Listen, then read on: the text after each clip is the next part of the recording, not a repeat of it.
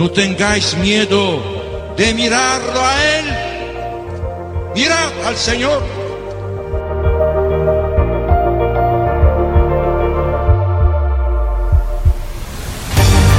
No tengamos miedo a ser santos.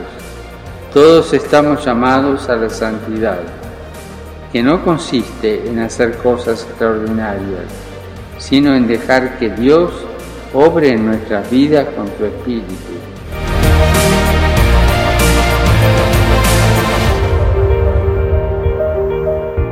A ustedes jóvenes hoy le dicen, no tengan miedo, no tengan miedo, anímense, no tengan miedo.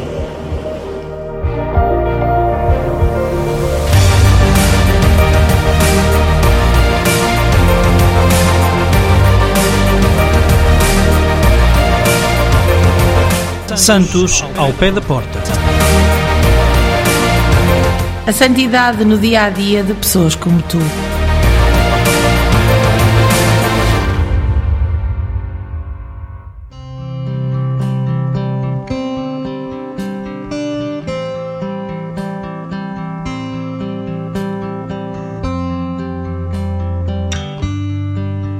Irmão Roger Schultz, um santo do nosso tempo.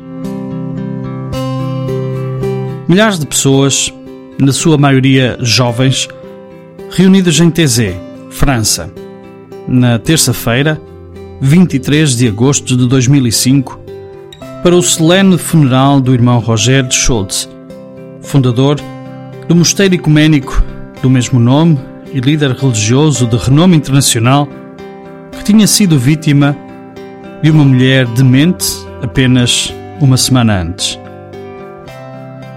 A morte súbita e trágica do irmão Roger foi um choque para todo o mundo, mas especialmente para as muitas centenas de peregrinos da 20 Jornada Mundial da Juventude que passavam alguns dias em Tezé a caminho de Colónia e do seu primeiro encontro com o recém-eleito Papa Bento XVI.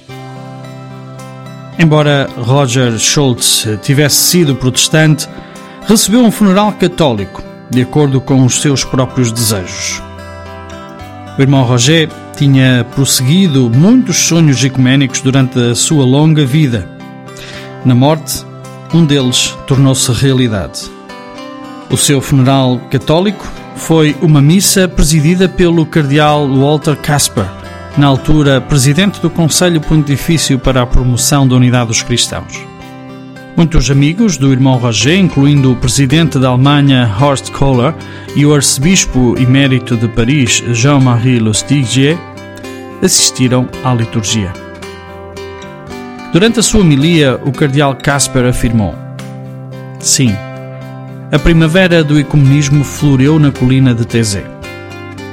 Repetiu, desta forma, uma célebre expressão do Papa João XXIII durante o seu primeiro encontro com o irmão Roger, muitos anos antes.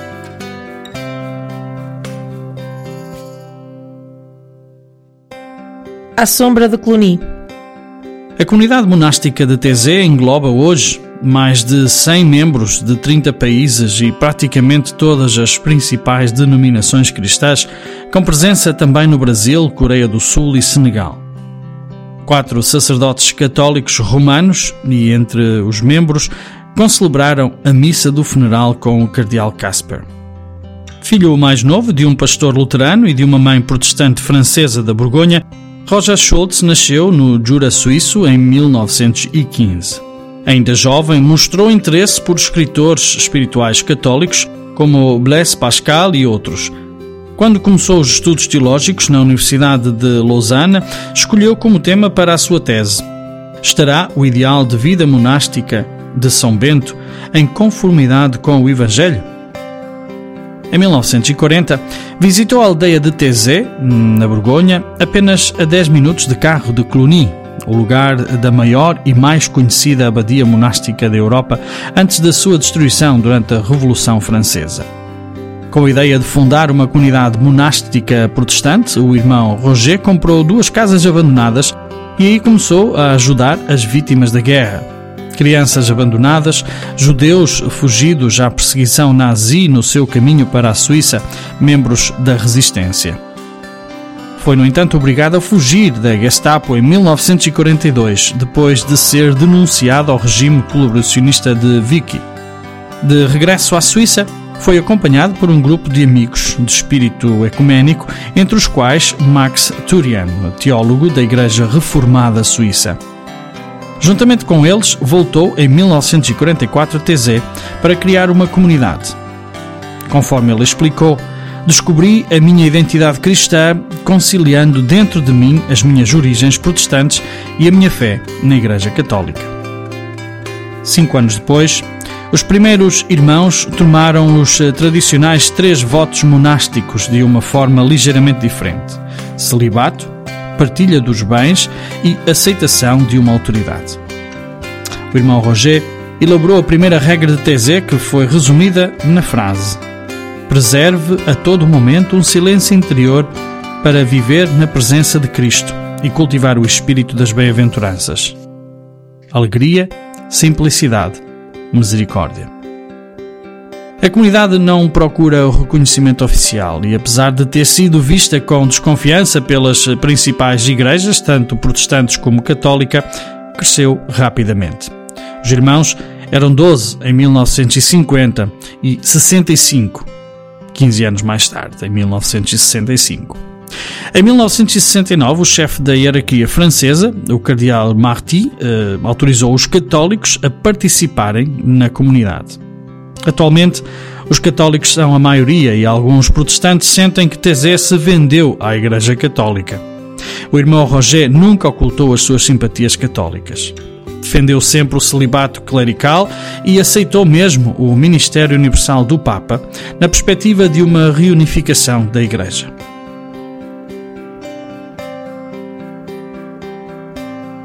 A atração da missa católica. O irmão Roger tinha excelentes relações com Roma. João XXIII defendeu a comunidade quando era anúncio em França e, quando se tornou Papa, convidou Roger e Max Tourrian a assistirem ao Concílio Vaticano II na qualidade de observadores. O Papa João Paulo II visitou TZ em 1986, impelido, como ele disse, por uma necessidade interior felicitou os membros da comunidade TZ por desejarem ser eles próprios numa parábola da unidade. O irmão Roger nunca ocultou a sua inclinação pela Igreja Católica, mas nunca deu o passo final de se juntar a ela, pensando que era sua vocação permanecer no limiar, a fim de ser um construtor de pontes para os seus irmãos protestantes, ou talvez porque ele não achou que fosse necessário renunciar às suas raízes para estar em união com a Igreja Católica. Não foi o caso do seu companheiro, Max Turian, que foi recebido na Igreja Católica e admitido às ordens sacras numa discreta cerimónia conduzida pelo arcebispo de Nápoles, cardeal Ursi. Obviamente, o desejo de celebrar a Eucaristia Católica revelou-se demasiado forte para Max Turian. Hoje, pessoas de todas as confissões afluem em grupos à colina de Tézé. O Conselho da Juventude, organizado por TZ em 1974, atraiu 40 mil participantes, incluindo um bispo anglicano, um bispo ortodoxo metropolita e nada menos que cinco cardeais. Desde então, foi repetido em diferentes locais da Europa. Durante décadas, TZ tem sido um centro para a renovação espiritual de dezenas de milhares de jovens de todo o mundo. E ao longo de muitos anos que o viram envelhecer, o irmão Roger continuou a ser o centro de atração e inspiração de TZ. Entre muitos outros, em 1988 foi agraciado com o Prémio Unesco para a Educação e para a Paz, e em 1992 o Prémio Robert Schuman, eh, o Prémio para a Unidade Europeia. O carisma do irmão Roger fundava-se no seu testemunho religioso único, expresso na sua bela linguagem, grandes ideais e comoventes orações. Ele conseguiu canalizar a revolta da geração de 1968 para as águas calmas da espiritualidade. O irmão Roger continua a ser um dos protagonistas da renovação religiosa entre os jovens da Europa e fora dela. Fundadores de movimentos como Chiara Lubick e Don Giosanti e personalidades como a Madre Teresa de Calcutá, a quem ele estava ligado por uma forte amizade espiritual. E daí a sua santidade. Texto do Padre Lourenço Carraro, missionário comboniano.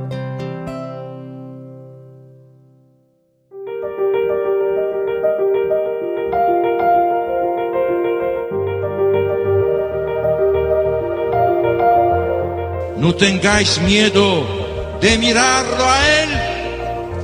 Mirad al Señor.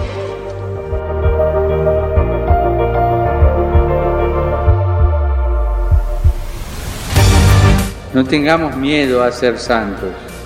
Todos estamos llamados a la santidad, que no consiste en hacer cosas extraordinarias, sino en dejar que Dios obre en nuestras vidas con su Espíritu.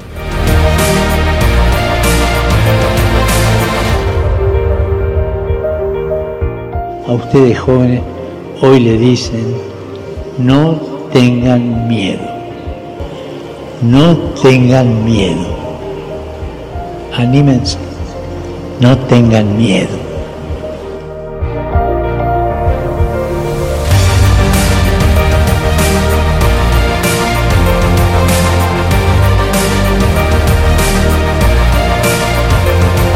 Santos ao pé da porta. A santidade no dia a dia de pessoas como tu.